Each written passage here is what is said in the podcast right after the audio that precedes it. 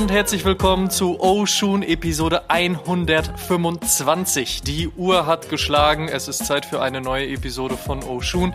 Spannenderweise schlägt meine Uhr etwas anders als die von Fabian Fabs Gorsler, weil er sich gar nicht in Deutschland, geschweige denn in Europa befindet, also eine heftige Zeitverschiebung hat. Lieben Gruß nach. Wo bist du gerade? Thailand? Thailand, Bangkok, genau, in der Hauptstadt, in der Mutterstadt. ja, du bist da groß geworden und aufgewachsen.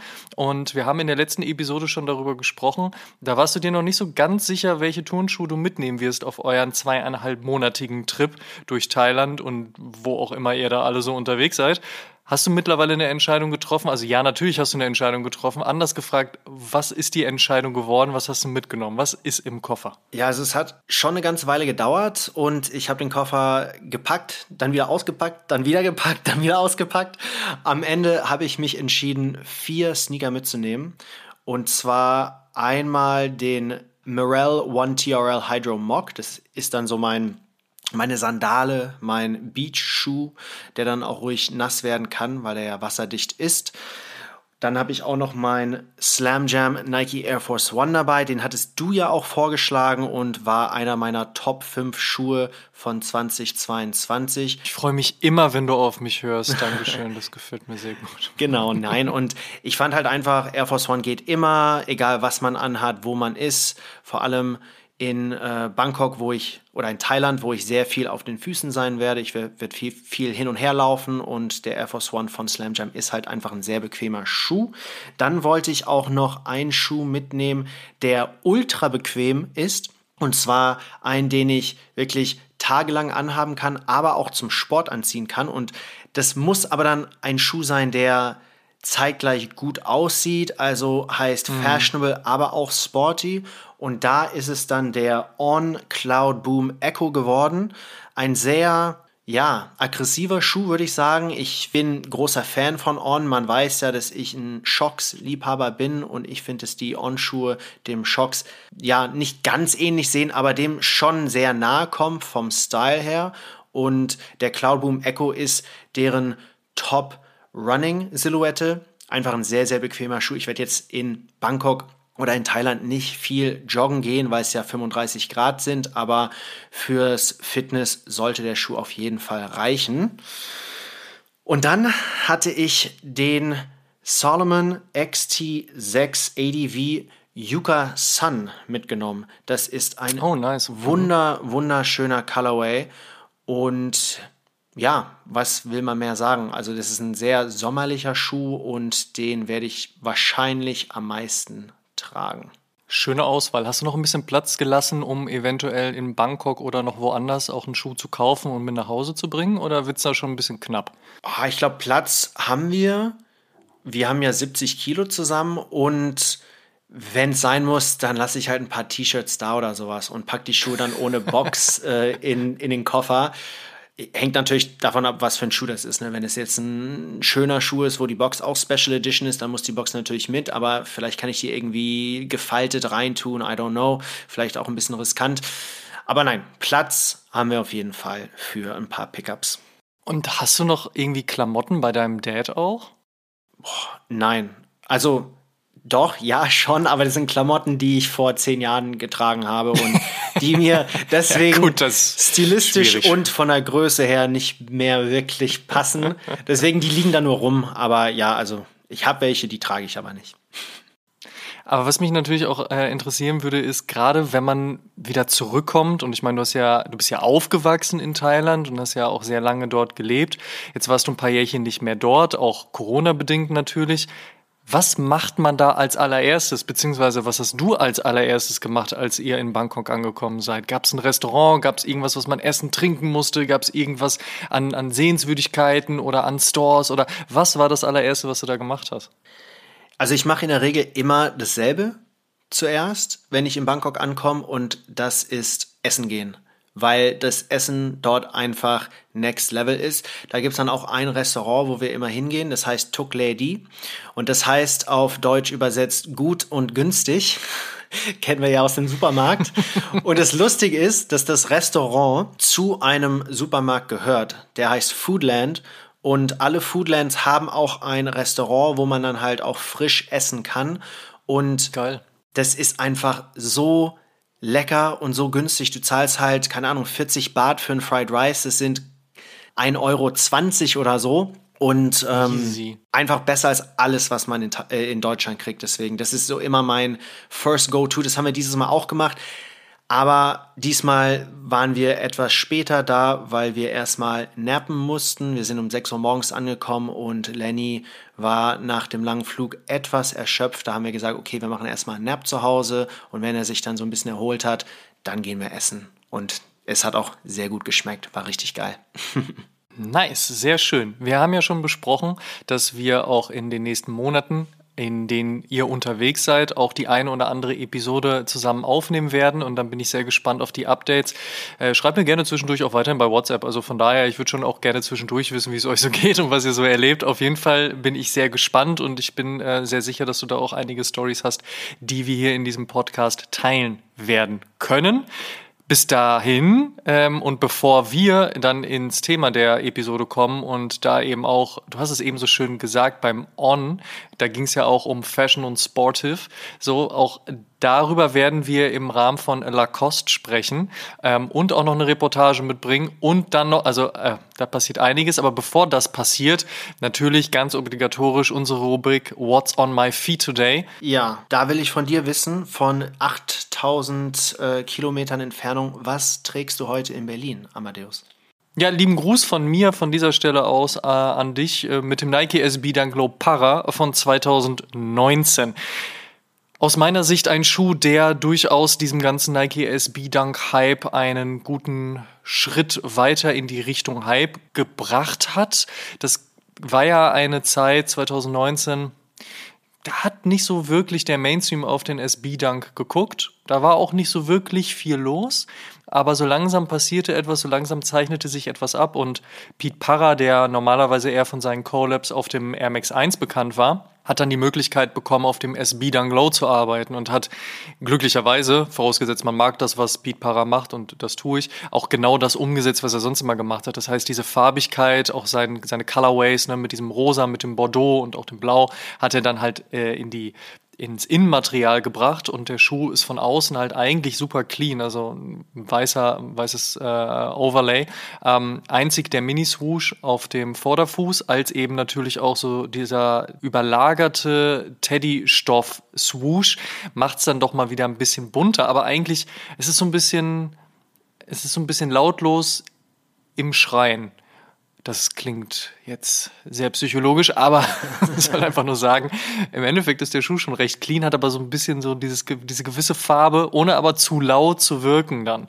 Und ähm, es war mein Top-Sneaker im Jahr 2019, hat wie gesagt dann auch einiges angestoßen, was danach passiert ist. Ich hatte zum Release zwischenzeitlich vier Paare davon. So sehr habe ich diesen Schuh gefeiert. Ärgere mich auch immer noch ein bisschen, dass ich dann trotzdem nur noch einen habe, aber der ist zumindest in guter Condition und ich trage ihn trotzdem sehr, sehr gerne. Einfach ein wunderbarer Schuh, den habe ich heute an den Fuß gezogen. Welcher von den Vieren, die du mit auf die Reise genommen hast, ist es denn bei dir geworden? Nur ganz kurz zum Paradank, also wirklich ein wunder, wunderschöner Schuh und ich mag auch, dass er, wie du gesagt hast, seine Farben nach innen gebracht hat und der Schuh nach außen eher dezent ist, was eigentlich bei Para und Nike Dunk eher unerwartet war. Und deswegen ist es, glaube ich, für sehr viele ein großartiger Schuh geworden. Ich muss auch noch ergänzen kurz, wenn du jetzt schon darüber sprichst und statt mir zu antworten, was vollkommen in Ordnung ist, dass Para halt auch dazu noch einen Blazer gemacht hat und noch die Klamotten designt hat und später natürlich auch äh, sich dafür verantwortlich gezeichnet hat, ähm, was rund um die Olympischen Spiele bei Nike SB stattgefunden hat, fand ich auch nochmal super stark. Ich hätte ehrlicherweise aber noch gerne eine Varsity Jacket mit dazu gehabt. Ich bin ja großer Varsity Jacket Fan, aber die Varsity Jacket, die es damals zum Cherrywood Air Max 1 gab, ist natürlich wahnsinnig gut. In der Zwischenzeit gab es noch ein bisschen was anderes. Aber zum SB dann, gerade zum 2019er, spätestens dann meinetwegen auch zum letzten, den er gemacht hat, da hätte es das doch echt noch getan. Das hätte ich noch sehr, sehr geil gefunden. Aber Überleitung, mit so einer Varsity Jacket könntest du in deinem Moment jetzt wenig anfangen, weil dafür ist das Wetter zu krass. Genau. Aber es wäre ein ganz nicer Flex-Piece auf jeden Fall, auch in Bangkok. Ich habe heute den Slam Jam Nike Air Force One an und wie bereits gesagt, richtig geiler Schuh. Ich finde die Overlays ganz nice, diesen Wolf Grey und Weiß Kontrast-Effekt, die die Sohle hat und einfach die Details, die Slam Jam in ihre Collabs stecken. Also für mich, wie schon bereits mehrmals gesagt, Top 5 Schuh des Jahres 2022 und auf jeden Fall einer meiner meistgetragenen Schuhe bisher in Bangkok. Eine deiner letzten Picks 2022 und damit hast du jetzt eine perfekte Überleitung gebracht, denn was wir bereits in Episode 122, also der sogenannten und von uns so betitelten Best of 2022 Episode schon angesprochen haben oder auch in Episode 123 unserem Ausblick aufs Jahr gemeinsam mit Street Night Live, der bei uns im Interview war. All das, was wir da besprochen haben, fußt ja auf der Erkenntnis, dass die Trendentwicklung in 2023 heißt No Trends oder anders alles geht. Und das ist extrem geil, denn vor einigen Jahren musste man schon zwangsweise einen Jordan 1, einen Dunk, einen Ultra Boost oder einen Yeezy haben und tragen. Ansonsten war das alles irgendwie nicht so wirklich Sneakerhead approved, was natürlich auch schon damals kompletter Quatsch war. Aber umso schöner, dass heute auch die breite Masse ihre Freude an zum Beispiel New Balance, Mizuno oder auch an Salomon gefunden hat und gerade diese drei genannten Brands mit sportlichem Background und Styles vor allen Dingen ja auch die letzten Fashion Weeks bespielt haben. Und da kommen wir zu Lacoste, dem französischen Label mit dem wohl bekanntesten Krokodil ever, auch diese kommen aus dem Sport und haben Ende letzten Jahres einen weiteren Schritt ins Sneaker-Game gemacht, der nun einen weiteren Move bekommt. Bevor wir aber über den L003 Active Runway und den L003 Neo sprechen und dann auch noch unseren Talk um eine kleine, aber feine Reportage vom exklusiven Release-Event in Berlin Mitte erweitern, gehen wir zu Beginn in diesem Advertorial und in freundlicher Zusammenarbeit mit Lacoste erst noch einen Schritt zurück in die Vergangenheit und beleuchten die Heritage dieser außergewöhnlichen Brand. From the Court to the Streets. Du hast ja bereits schon gesagt, dass Lacoste aus dem Sport kommt und die Brand wurde 1933 von René Lacoste gegründet. Und das ist wichtig, weil zu der Zeit René Lacoste einer der besten Tennisspieler der Welt war. 1926 und 27 sogar der beste Tennisspieler der Welt. René gewann dreimal das French Open, zweimal das US Open und zweimal Wimbledon. Also schon eine ganze Menge. Und Lacoste war schon immer sehr erfinderisch. Er hat mit 16 seinen eigenen Schläger ummodelliert, damit er mehr Grip hatte und hat das dann natürlich mit sich getragen in seiner Karriere. 1923 hat er dann mit einem Freund und Kollegen um einen Krokodil-Lederkoffer gewettet und die Wette war, dass er James Anderson, damals die australische Nummer 1, schlägt. Gewonnen hat René Lacoste leider nicht. Er hat das Match verloren. Aber wegen seiner aggressiven Spielweise on court bekam er von den Medien den Spitznamen das Krokodil. Und den Namen hat er geliebt und ließ seinen Freund und Stylist ein Krokodilmotiv auf seine Jacke nähen. An dieser Stelle muss man sagen, dieser Mann hatte in den 20er Jahren einen Stylist. Wow. Trendsetter. Schon nice auf jeden Fall. Und vor allen Dingen, wenn du dann durch die Medien, und ich meine 1920er Jahre Medien, da gab es halt nicht ganz so viel, wenn die dir dann andichten, dass du ab heute das Krokodil heißt, das ist schon geil. Stell dir mal vor, Fabs, du kommst jetzt so nach den zweieinhalb Monaten aus äh, Thailand zurück so und dann hast du hier in Deutschland einen neuen Sneaker-Podcast Spitznamen. Weiß noch nicht genau welchen. Vielleicht können wir uns da mal alle einen überlegen, aber schon heftig, Alter. Da bist du dann auf einmal das Krokodil und hast äh, einen eigenen Stylisten, der dir halt ein Krokodil dann auch noch aufs Shirt näht, weil du selbst so stolz auf diesen Namen bist. Schon, schon auf jeden Fall eine geile Story. Also damals muss dieser Spitzname auch richtig cool gewesen sein. Ne? Jetzt denkt man sich so, hm, das erinnert mich so ein bisschen an diese 80er oder 70er, 80er Spitznamen, die Fußball bekommen hat. Money die Katze oder Schöner Vergleich. Ja, genau. gefällt mir. Vielleicht jetzt nicht mehr ganz so cool, aber damals war René Lacoste ähm, auf jeden Fall eine coole Nummer. Ja, Mann. Wir springen zurück ins Jahr 1933. Da fang René an, auf dem Platz auch ein sehr innovatives Polohemd zu tragen.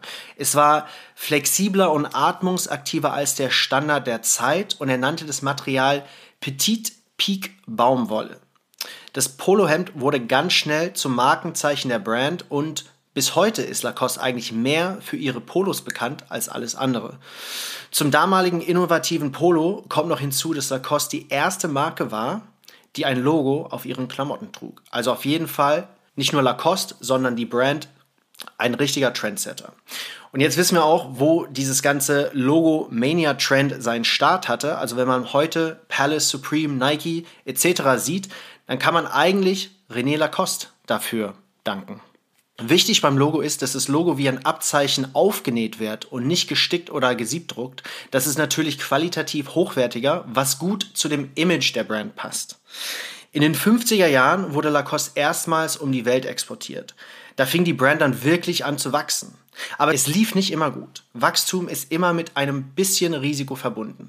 Anfangs gab es nur das weiße Polo, danach aber bunte Polos, die wegen dem etwas teureren Retailpreis sich nicht ganz so gut verkauft haben, bis Lacoste-Partner Gilly die Polos an seinen guten Freund John F. Kennedy und den US-amerikanischen Präsidenten Eisenhower gab.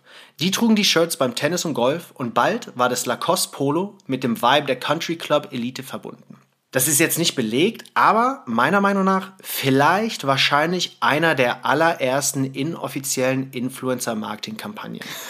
Und das muss man erst schaffen. Also egal, ob jetzt in den 50er, 60er Jahren oder jetzt von zwei Präsidenten getragen zu werden, ist schon, also Chapeau. Da muss man aber später auf jeden Fall auch in die Statistik gucken, schauen, wie sich die KPIs entwickelt haben, haben die Sachen funktioniert, wie war der CPM, hat das alles geklappt, wie viele Klicks gab es da auf die Links und wie häufig wurde in die Kommentare geschrieben. Auch da musste man natürlich schauen, JFK, Eisenhower, ja, aber gab es darüber nicht noch mehr bekanntere Leute? Hätte Lacoste vielleicht besser agieren können? All diese Dinge finden wir dann äh, in der nächsten Woche in unserer Kolumne bei der W&V und äh, dann sprechen wir an der Stelle nochmal über Influencer Influencer-Marketing in den 50er Jahren. Genau. Spätestens dann war Lacoste Prep und Prep-Style war in den Jahren das A und O der Fashion-Szene. Lacoste war in Amerika und in den Country Clubs angekommen. Dann in den späten 60ern bis hin durch die 70er, 80er Jahre hat Lacoste angefangen, mehr als nur Polos zu produzieren. Es kam Eau de Toilettes dazu, eine Partnerschaft mit Roland Garros, Sonnenbrillen, Ledertaschen etc. Das Clevere daran war, dass Lacoste diese neue Produktlinie nicht ganz alleine auf den Markt gebracht hat, sondern gezielt sich mit bestehenden französischen Designern zusammengetan hat. Es waren die Collaborations before the Collaborations, die wir heutzutage kennen. Das hat dem Ganzen natürlich ganz viel Authentizität gegeben. Thema Prep-Style finde ich ein guter Punkt. Gerade so diese Sportarten wie Tennis, wie Segeln, wie Golfen, das ist ja immer schon sehr White America gewesen und glücklicherweise hat es diesen Trend, aber auch in den letzten Jahren dann sehr verstärkt in den Mainstream geschafft, sodass das Ganze nicht mehr nur dieses, ich sag mal, Upper Class White America Ding war. Und finde diesen, diese Mischung, die es dann gegeben hat, total nice, weil klar, Preppy Look basiert halt eben vor allen Dingen auf Poloshirts und Khaki-Hosen und dann wird dann Pullover drüber geworfen. Aber dem Ganzen wurde so ein bisschen eine weitere Coolness mit reingegeben. Natürlich war auch immer so der so, so College-Moden-Aspekt. Ja, also gerade wenn man so von Yale, Harvard und so weiter spricht, dann hat man wieder das Thema Varsity Jackets mit dabei oder auch College-Jacken. Und wenn man es dann noch mal ein bisschen cooler macht, und das ist ja in den letzten Jahren passiert, fand ich, war das ein sehr, sehr nicer Trend, wo Lacoste natürlich auch Platz gefunden hat.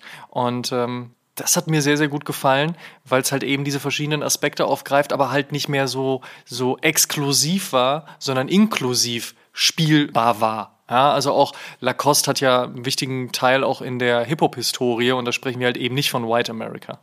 Ich finde auch, es hat sich ja an den Artikeln oder an den Silhouetten selbst nicht viel verändert, sondern einfach, wie man die trägt. Also die Varsity-Jacken sind jetzt etwas baggier, etwas größer, trägt man XL anstatt M vielleicht. Die Polohemden trägt man auch etwas anders. Und das finde ich an einer Brand wie Lacoste oder lass es auch ein Ralph Lauren oder sowas sein, so spannend. Zwei Leute können sich denselben Polo kaufen aber die sehen komplett anders aus, haben ganz anderen Look and Feel. Fakt. Und ja, das ist halt, das ist Fashion, das ist so cool. Was Lacoste auch sehr klug gemacht hat, war dann Mitte der 90er Jahre schon mal so diesen Trend der Casual Sneaker aufzugreifen. Die haben zwar in den 50er Jahren natürlich schon auch Tennisschuhe rausgebracht, aber in den 90er Jahren haben sie das Ganze dann noch mal ein bisschen verfeinert. Das ist natürlich auch sehr sinnig, weil wenn man an Casual denkt, ich meine, was fällt einem da eher ein als ein weißer Tennisschuh?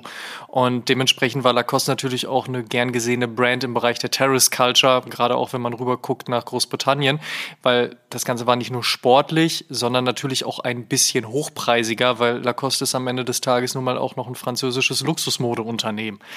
Hinzu kam natürlich in dem Moment dann auch, dass vielleicht das gerade auch die Faktoren waren, warum Lacoste eben auch, wie eben angesprochen, auch im internationalen Straßenrap, aber natürlich auch im französischen äh, Straßenrap ihren Anklang gefunden hat. Oder auch in Deutschland beispielsweise. Wir erinnern uns da gerne alle, wie glücklich Jizzes von der 187 Straßenbande seine Lacoste VIP-Card auf Instagram gepostet hat.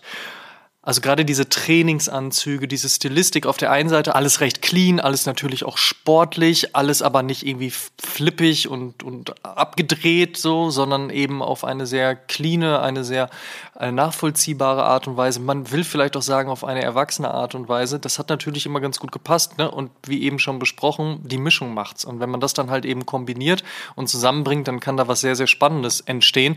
Deswegen hat man vielleicht auch mit Beams und United Arrows aus Japan gearbeitet. Da gab es ja auch diverse Capsule Collections im, im Klamottenbereich. Das gab dem Ganzen natürlich auch nochmal so einen gewissen Spin. Wenn wir jetzt nochmal über die Schuhe sprechen, da gab es vor allen Dingen Collabs mit dem Sneaker Freaker Mac. Und ich meine, wenn so ein Auskenner Mac wie der Sneaker Freaker da halt eben zusammenarbeitet, so, dann ist das natürlich auch ein, ein Ritterschlag in die eine wie in die andere Richtung. Fast forward 2020 gab es dann wieder eine Capsule Collection im Bereich der Sneaker und zwar mit dem sogenannten René, natürlich nach René Lacoste benannt, dem G80 und dem V Ultra. Und auch die haben nochmal eindringlich gezeigt, wie man sportliche Heritage dieser Brand auch mit einem Update und dann eben vom Court auf die Straße bringen kann. Die Capsule Collection flog so ein bisschen unter dem Radar. Danach gab es noch so diverse Design-Updates und hier und da mal noch was. Und das Ganze führte dann schlussendlich zu dem, was wir heute unter dem L kennen. Denn 2021 kam der L001 raus. Und da hat man sehr klug auch den Zahn der Zeit erkannt und sich direkt ein Testimonial rangeholt. Und das war ASAP Mob Member ASAP Nast. Und ASAP Last ist ja ein großer Fan der Mode, generell wie eigentlich der ASAP Mob und hat ja auch diverse Kooperationen schon gemacht in den letzten paar Jahren. Und dazu gehört halt eben auch die Adaption einer klassischen Tenniscourt-Silhouette, die man eben auch im Lacoste-Archiv finden konnte. Also man hat sich da auch durchaus an dem bedient, was die eigene Historie hergibt, was natürlich sinnig, aber auch sympathisch ist. Und dem Ganzen hat man dann wiederum einen neuen Anstrich verpasst. Und das Spannende dahinter ist, das, was man da auf diesem vorderen Side-Panel so sehen kann und was so aussieht wie ein umgedrehtes V oder einem A, den einem Strich fehlt, das ist die Visualisierung eines Tennisschlägers. Und zwar zeigt das den Übergang vom Griff hin zum Buddy, oder um jetzt mal hier den richtigen Tennis-Talk auszupacken, und da Shoutout an meinen Vater, die Schlagfläche des Tennisschlägers, die nennt sich Kopf. Und der Übergang vom Kopf zum Griff, den nennt man Herz. Und das ist ein signifikantes Designmerkmal, nicht nur beim L001 oder dem L002, also dem weiblichen Pendant, sondern auch eben beim L003, zu dem wir jetzt gleich kommen. Das finde ich extrem sympathisch, weil es erstens eine geile Story ist, zweitens natürlich auch schön klingt, wenn man sagen kann, guck mal, wir haben das Designelement des Schlägers und das nennt sich Herz. Und auf der anderen Seite zeigt es natürlich auch, dass Lacoste irgendwo naja, im, im ersten Blick vielleicht neu in dieses Game reinkommt, aber eigentlich schon total lange da ist. Und es ja auch immer so ein bisschen darum geht, wer greift das Ganze auf, beziehungsweise wie positioniert man sich. Und Lacoste hat über die Jahre auch dann und wann erkannt, dass vielleicht gerade gewisse Dinge nicht so gut funktioniert haben und hat dann aber weiter daran gearbeitet und ist weiter daran geblieben, weil sie gesagt haben, naja, wir sind nicht irgendwer, der von irgendwoher kommt und jetzt irgendwas macht, sondern wir haben diese Heritage und wir haben diese Stilistik und wir wollen den Leuten diese Stilistik näher bringen und deswegen deswegen können wir eben im Archiv etwas rausziehen und das eben durch ein Update ins, ins Jahr bringen. Und dann zeigen wir euch das Ganze. Und das finde ich sehr sympathisch. Ja, ich finde auch dieses umgedrehte V, als ich das erste Mal davon gehört habe, dachte ich sofort, wow, krasses Storytelling. Und auch richtig, man merkt, dass da viel Mühe und die haben sich da super viel Gedanken gemacht, was da in diesen Schuh kommen äh, oder wie der Schuh aussehen soll und wie man den ja, mit der Heritage der Brand, also Tennis, On the Court, Performance, wie man das vernetzen kann.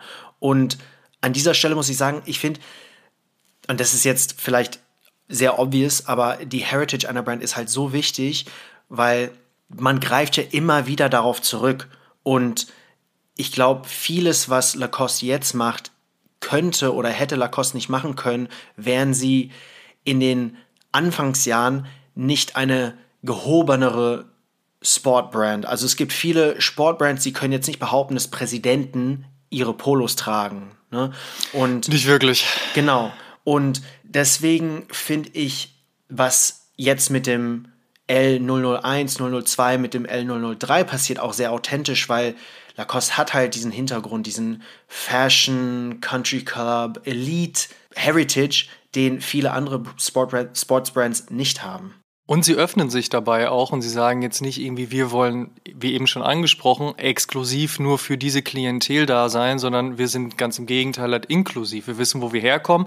Wir wissen aber auch von den vielleicht, sagen wir jetzt mal, Fehlern der vergangenen Jahre und den Dingen, die wir, für die wir jetzt stehen wollen und wie wir sein wollen und öffnen das Ganze. Und das haben sie eben auch im Oktober letzten Jahres gemacht. Da haben sie nämlich für Aufsehen gesorgt, als sie den Lacoste L003 Active Runway vorgestellt haben. Und das haben sie sehr smart gemacht, wie man das ja eben jetzt auch in den letzten Jahren gelernt hat, und zwar Fashion Week-ish. Das heißt, es hat sich ja gut etabliert, dass eine Sportswear-Brand, wenn sie denn in, den Modebereich aufschließen will, eben auch Styles auf einem Runway präsentiert und damit ja auch in ein neues Licht rückt. Und da muss ich auch sagen, ich habe mich am Anfang sehr, sehr schwer damit getan, wenn eigentliche Fashion-Brands sich einfach irgendwie Sneaker für ihre Shows rausgepickt haben und gesagt haben so, ja, ja, das haben die jetzt an den Füßen, dann passt das schon. Über die Jahre hinweg hat sich das aber so in eine Partnerschaft entwickelt, dass ich das mittlerweile unfassbar sympathisch finde, wenn, weiß ich nicht, Junja Watanabe zum Beispiel New Balance ranholt oder wenn da eine Fashion-Marke nochmal Essex holt oder wenn Lacoste, die ja selbst eine Sportswear-Brand sind, dann sagen, wir drehen das Ganze nochmal ein bisschen um. Also wir als Sportswear-Brand gehen halt eben auf den Runway und nicht irgendwie eine Fashion-Brand holt uns auf den Runway als Sportswear-Brand, also the other way around. Das finde ich total spannend, weil dann auch interessante Dinge entstehen können. Man sagt nicht einfach nur so, naja, Sportswear-Brand gleich Turnschuh, gleich sportlich und Sport damit machen, sondern es funktioniert auch, wenn man ein Kleid dazu anzieht, wenn man eine Baggy Pants dazu anzieht, wenn man Shorts dazu anzieht, wenn man einen Rock dazu anzieht, also in all diesen Stilistiken. Und auch das hat Lacoste sehr stark mit diesem L003 Active Runway forciert. Der Schuh ist eine bulky Silhouette, der hat eine futuristische Sohlenkonstruktion, sehr auffällige Details, auch mit diesen dicken Laces und den wirklich knalligen Farben. Und das ist dann auf der einen Seite eben sportlich, aber auch fashionable. Und verantwortlich zeichnete sich damals Creative Director Louise Trotter. Ja, und Louise Trotter sagte, You can be all these things when they share common values that are true to Lacoste. Rene Lacoste was an elegant, champion tennis player who focused on products that performed at the highest level. He respected the rules of the game, but also was a game changer. So it's his spirit that allows us to be all of these things. There are different periods of the brand's history that I find particularly interesting, depending on the type of products. For example, the early polos were particularly beautiful, as were the tracksuits from the mid to late 90s. In regards to the future, the focus has to be on sustainability in yarns and manufacturing, as well as technology to enhance the lifespan and performance of our collections. The L003 was born on the catwalk and because of this has a strong fashion identity. It has a running inspiration with magnified proportions and details both in materials and branding.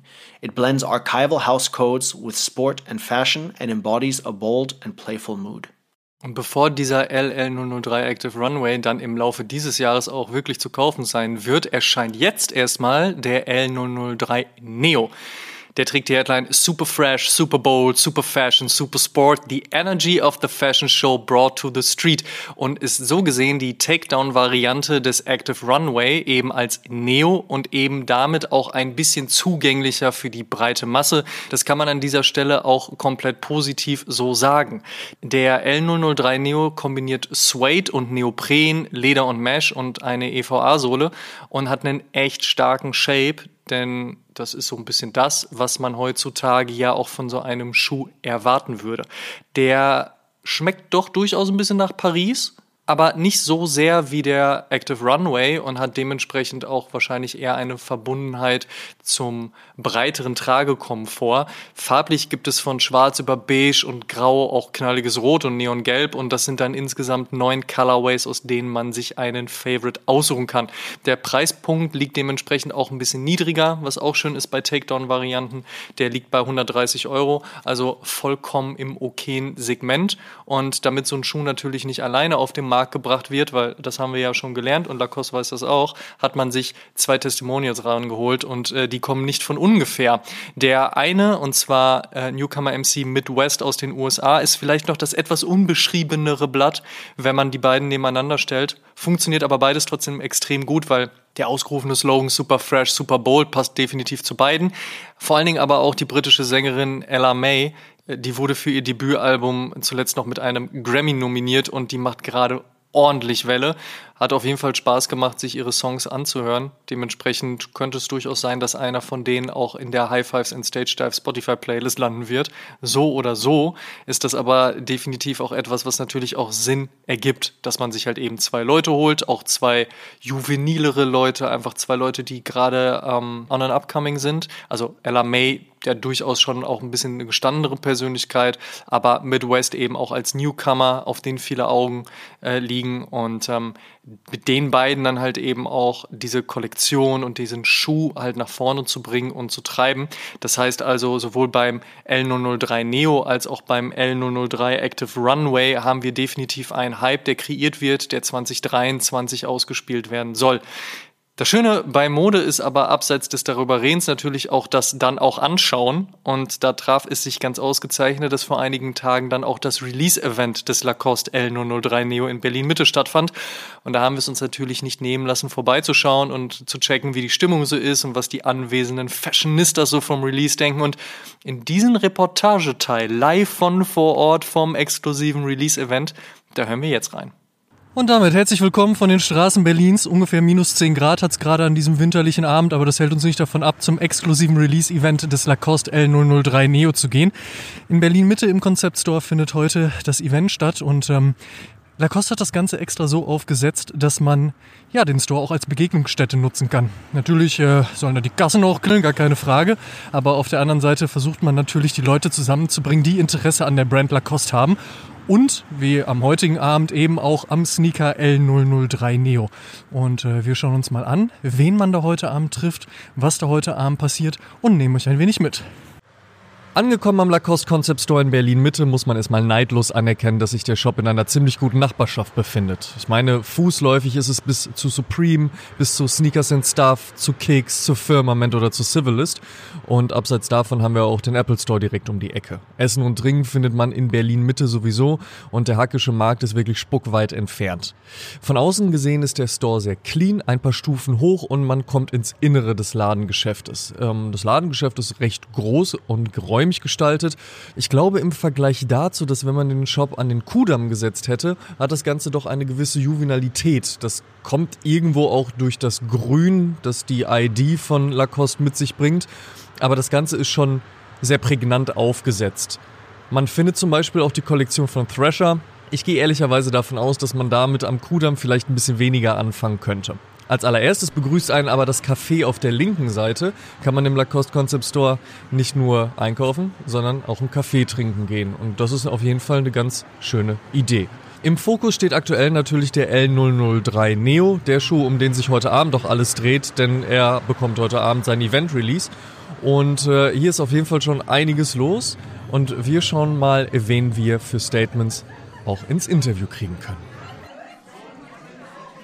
Ein guter Store braucht natürlich einen Store Manager oder eine Store Managerin und wir haben jetzt Nikolas im Interview. Nikolas ist nämlich Store Manager vom Lacoste Store in Berlin Mitte. Jetzt ist der Store noch gar nicht so alt, Nikolas. Was ist denn besonders, was ist denn besonders wichtig, auch aus deiner Sicht? Was braucht ein Store 2023, um attraktiv zu sein? Äh, definitiv ein gutes Team, Engagement, ein cooles Konzept auf jeden Fall, weil Retail jetzt heutzutage ist nicht nur hier Klamotten, kauf mal, sondern du musst wirklich eine Experience schaffen, du musst ein geiles Einkaufserlebnis machen, du hast immer irgendwelche Goodies, man sieht es ja allein schon hier in der Area, wir sind nicht die einzigen mit Café, es gibt vier, fünf Stores mit anderen Cafés, du musst einfach wirklich schaffen, ein Augenblick, ein cooles Erlebnis, einfach wirklich so, dass man sagt, okay, ich hatte nicht nur einen Pulli, sondern ich hatte auch eine geile Zeit so. Das ist das ist meiner Meinung nach eines der wichtigsten Sachen. Natürlich auch das Know-how der Verkäufer, weil geilstes Konzept bringt dir nichts, wenn du typisch Mitte am Handy bist und einfach dich fühlst, als würdest du die Mitarbeiter stören, wenn du ins Store kommst. So. Sollte nicht sein. Ist bei uns auch nicht so. bei uns habt ihr eine geile Zeit. Und ja, ich glaube, das ist eigentlich eines der wichtigsten Sachen, die man sagen kann dafür. Berlin-Mitte so als Standort ist natürlich über die letzten Monate und Jahre, jetzt mal Corona außen vor gelassen, immer wichtiger geworden. Supremacy in die Ecke gezogen. Es gibt weiterhin Gerüchte, dass Emile Leon d'Or nach Berlin kommt und auch in Berlin-Mitte stattfinden wird. Abseits davon hat man natürlich hier auch einige Locations, Stores, Cafés, du hast es angesprochen. Trotzdem für dich auch Berlin-Mitte der perfekte Standort? Für unser Konzept auf jeden Fall, weil wir doch die coole Seite von Lacoste sind, auch den Leuten auch rüberbringen, dass Lacoste nicht nur ich sage jetzt in Anführungszeichen und auch nicht negativ gemeint, nicht nur die Spießer bedient, sondern auch die wirklich coolen. Ich kann auch wirklich von ganzem Herzen sagen, ich habe fast nur noch Lacoste an, auch privat. Ich nehme mir jedes, jedes Mal vor, kein Lacoste heute privat tragen, boom, mindestens drei Teile Lacoste. Also es gibt wirklich geile Sachen so. Wir haben hier auf jeden Fall die Kunden, die auch die auffälligeren, lauten Sachen haben möchten, die vielleicht am Kudamm nicht laufen zum Beispiel. Wir kriegen auch manchmal Sachen so, hey, wir, haben auch, wir merken es einfach auch, dass oft Leute, die früher am Kudamm waren, jetzt auch zu uns kommen, meinten so, hey, hier ist die Vibe viel cooler, weil wir sind halt einfach auch junge 16-Jährige, die einfach einen coolen Tracksuit haben wollen. Die fühlen sich natürlich am Kudamm ein bisschen fehl am Platz oder ein bisschen unwohler. Ist natürlich dann hier mit unserer entspannten Vibe im Café einfach angenehmer. Ich glaube, es ist Mitte ist der richtige Standort in Berlin für uns. Doch. Brick and Mortar ist natürlich ein großes Thema auch 2023. Bestellt man jetzt online? Braucht man noch Läden? Wie sieht's in den Innenstädten aus? Wie sieht's eigentlich aus bei dir? Gehst du noch gerne in Stores? Wie wichtig ist so ein, so ein Ladengeschäft überhaupt? Also primär finde ich es schon geil, einen Store zu haben. Vor allem, weil du kannst einfach hingehen, du kannst schauen, du kannst die Sachen anschauen, du kannst mit den Leuten reden. Das, das vibet einfach viel geiler. Also online bist du halt einfach, einfach nur Nummer. Und äh, ist gar kein Gefühl. Also du bestellst Sachen, probierst an, schickst zurück, hast aber auch keine Meinung von, von Mitarbeiter oder so. Und du kannst halt nicht anprobieren. Ähm, und du spürst halt wirklich äh, teilweise die Essenz der Leute oder die Seele der Leute, die da arbeiten und die dir halt äh, Werte vermitteln. Also beim Kauf, also die beraten dich ja auch, die haben ja auch so einen Geschmack, so eine, sozusagen eine Meinung, die sie dir vielleicht vermitteln können. Und das Online, das ist halt so anonym einfach. Also es ist einfach, kann jeder machen, was er will. Und äh, vielleicht, vielleicht schämen sich halt einige Leute, halt sich in, in Stores halt äh, zu, auszuchecken und zu sagen, ey, ja, das nehme ich doch nicht und so, schon anprobiert, dies, das. Vielleicht ist das so, so ein Charme, das halt das, das sozusagen ein bisschen weiterentwickelt hat mit dem Online-Ding. Aber sonst würde ich sagen, ey, mega wichtig, so In-Store-Präsenz zu haben und einmal auch mal einfach vor Ort zu schauen und nicht einfach nur einfach irgendwo online so einen kleinen Paketshop. Ja, meine Meinung dazu. Ja, mittlerweile umso mehr äh, Begegnung persönlich. Gerade nach Corona würde ich sagen, äh, hat es un nochmal unglaublich an Bedeutung gewonnen. Für mich auf jeden Fall, weil äh, was gibt's Besseres, als mit Bekannten und Freunden mal zu quatschen, sich auszutauschen und einen neuen Schuh in der Hand zu halten. Und hier ist wirklich, äh, man fühlt sich willkommen. Ähm, es ist nicht dieses, ich check dich erstmal von oben bis unten aus, sondern es gibt einen Drink und äh, man kann mit allen mal ein bisschen quatschen. Der Store ist super schön, nicht nur von der Einrichtung her und den Pieces, die man dort findet, sondern vor allen Dingen auch durch das Café. Es ist einfach ein schöner Ort, um sich mit Freunden zu treffen und gleichzeitig ein bisschen durch die Regale zu stöbern. Ades, du als Musiker bist natürlich drum auch ein sportlicher Mensch. Ne? Man sieht dich sehr häufig Tennis spielen, vor allem im Lacoste-Outfit. Ein Grund mehr, warum du heute Abend natürlich auch bei dem Sneaker-Release am Start bist. Tennis, was bedeutet dir das? Ist es so Ausgleich für äh, die musikalische Karriere oder ist es halt einfach auch ein bisschen der Spaß an der Sache per se?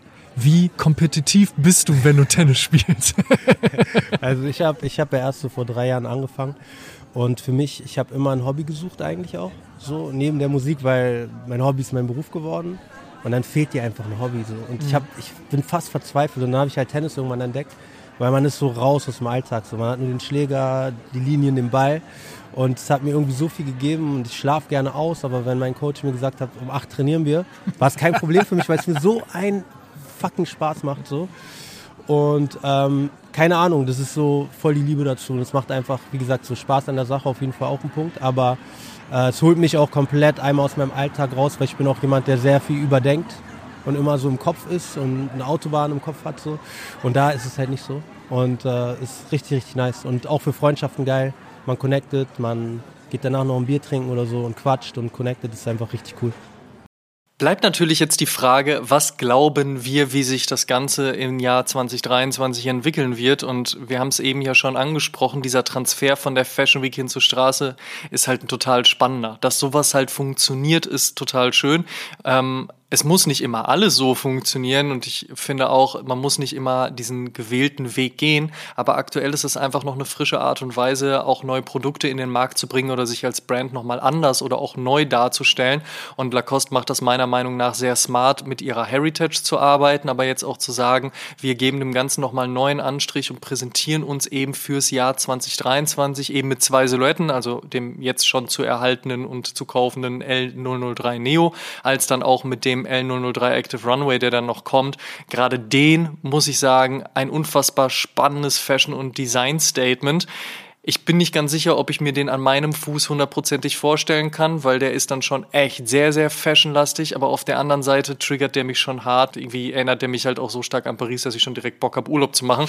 Also funktioniert das ganz gut, bringt das Ganze auch sehr schön zusammen und ähm, gefällt mir sehr, sehr gut. Ich bin gespannt, wie Lacoste sich vor allen Dingen im Jahr 2023 abseits dieser beiden Schuhe noch platzieren wird. Und ich war ja live vor Ort eben in Berlin Mitte äh, in ihrem Concept Store, den sie dort haben.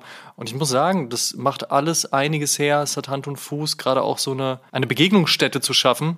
Ich meine, das sagt man als Brand immer so gerne ja, wir wollen Raum kreieren, in dem wir Sachen verkaufen können, aber wo Leute auch zusammenkommen. Aber ich glaube, 2023 ist sowas immer noch extrem wichtig. Brick and Mortar, ich bin großer Fan davon. Ich bin damit aufgewachsen, zu Skate Shops zu gehen und da auch abzuhängen, auch wenn ich vielleicht gerade nicht die Kohle hatte, mir irgendwas zu kaufen und da halt irgendwie auf Gleichgesinnte zu treffen. Und gerade für Lacoste ist, glaube ich, Berlin Mitte der perfekte Platz und das perfekte Umfeld, sich dort auch zu positionieren und dann halt eben auch die Möglichkeit zu bieten, dass man da auch einfach nur einen Kaffee trinken gehen kann, um dann halt auch so ein bisschen den Vibe mit aufzunehmen. Und ich fand es wirklich sehr, sehr sympathisch und sehr angenehm. Von daher Mal gucken, was Lacoste sonst noch in den Archiven findet. Eine reichhaltige Church und Story haben sie mindestens.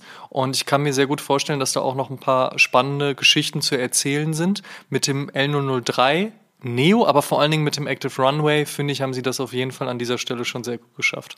Ja, ich finde, so einen Hangout-Spot zu haben in Stores ist mittlerweile auch Trend. Man sieht es ja bei Kith mit Kith Treats oder andere Stores, die haben dann. Emelion Door. Genau, eine Coffee Corner, wo man sich Kaffee holen kann, Couches, wo man chillen kann. Und ich, ich finde, das ist für eine Brand wie Lacoste, die schon, also wie gesagt, es ist eine, eine Weltmarke, die kennt eigentlich jeder, aber die will sich durch so einen Schuh, durch die, äh, durch die L00-Serie neu positionieren und vielleicht auch neue Konsumenten abfangen. Und da ist halt wirklich so ein Hangout Location richtig wichtig. Man muss in der, in der Szene ankommen, man muss Leute einladen, die, die können dann auch rumhängen und lernen dann vielleicht durch das Chillen ein bisschen mehr über die Brand.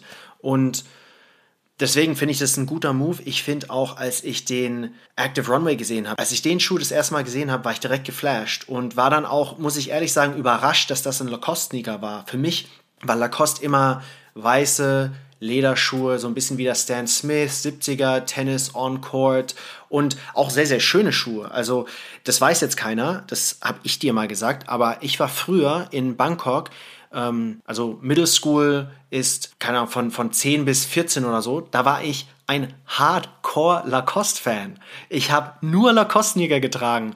Und warst ja auch ein erfolgreicher Tennisspieler, das darf man auch nicht vergessen. Oh, naja, ich glaube, ich war besser im Fußball, aber Tennis hat mir Spaß gemacht. Nein, aber die Schuhe, die waren halt cool. Ich hatte die und die waren immer schön weiß mit grünen Akzenten, mit dem Krokodil an der Seite, vielleicht hinten oder auf der Zunge.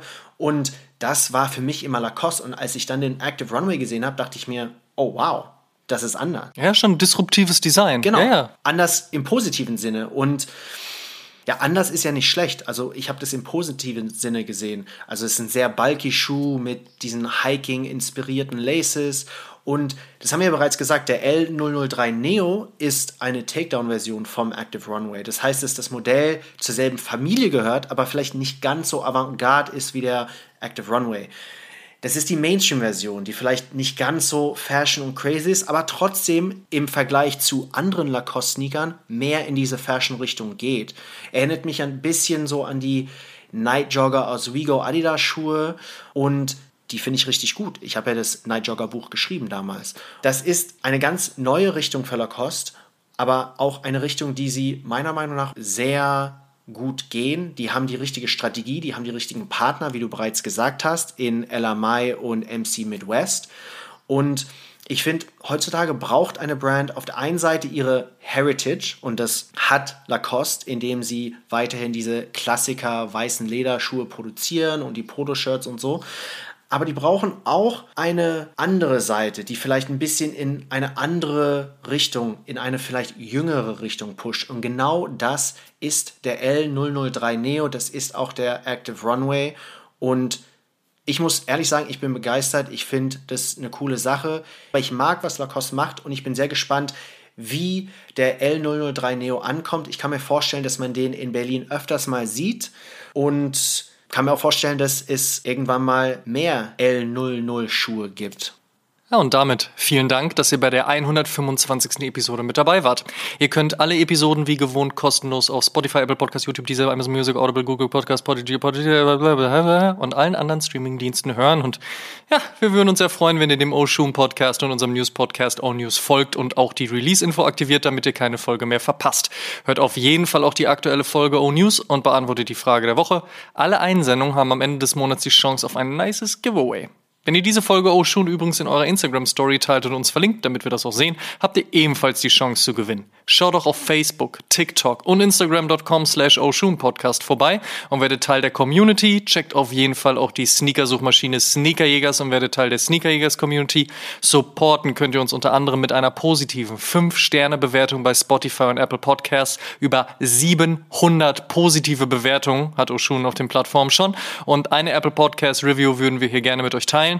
Jetzt wird's kompliziert. G1, E2, R3, S4, O5N. Toller Name. Ich hoffe, den hat dir nicht deine Mama gegeben.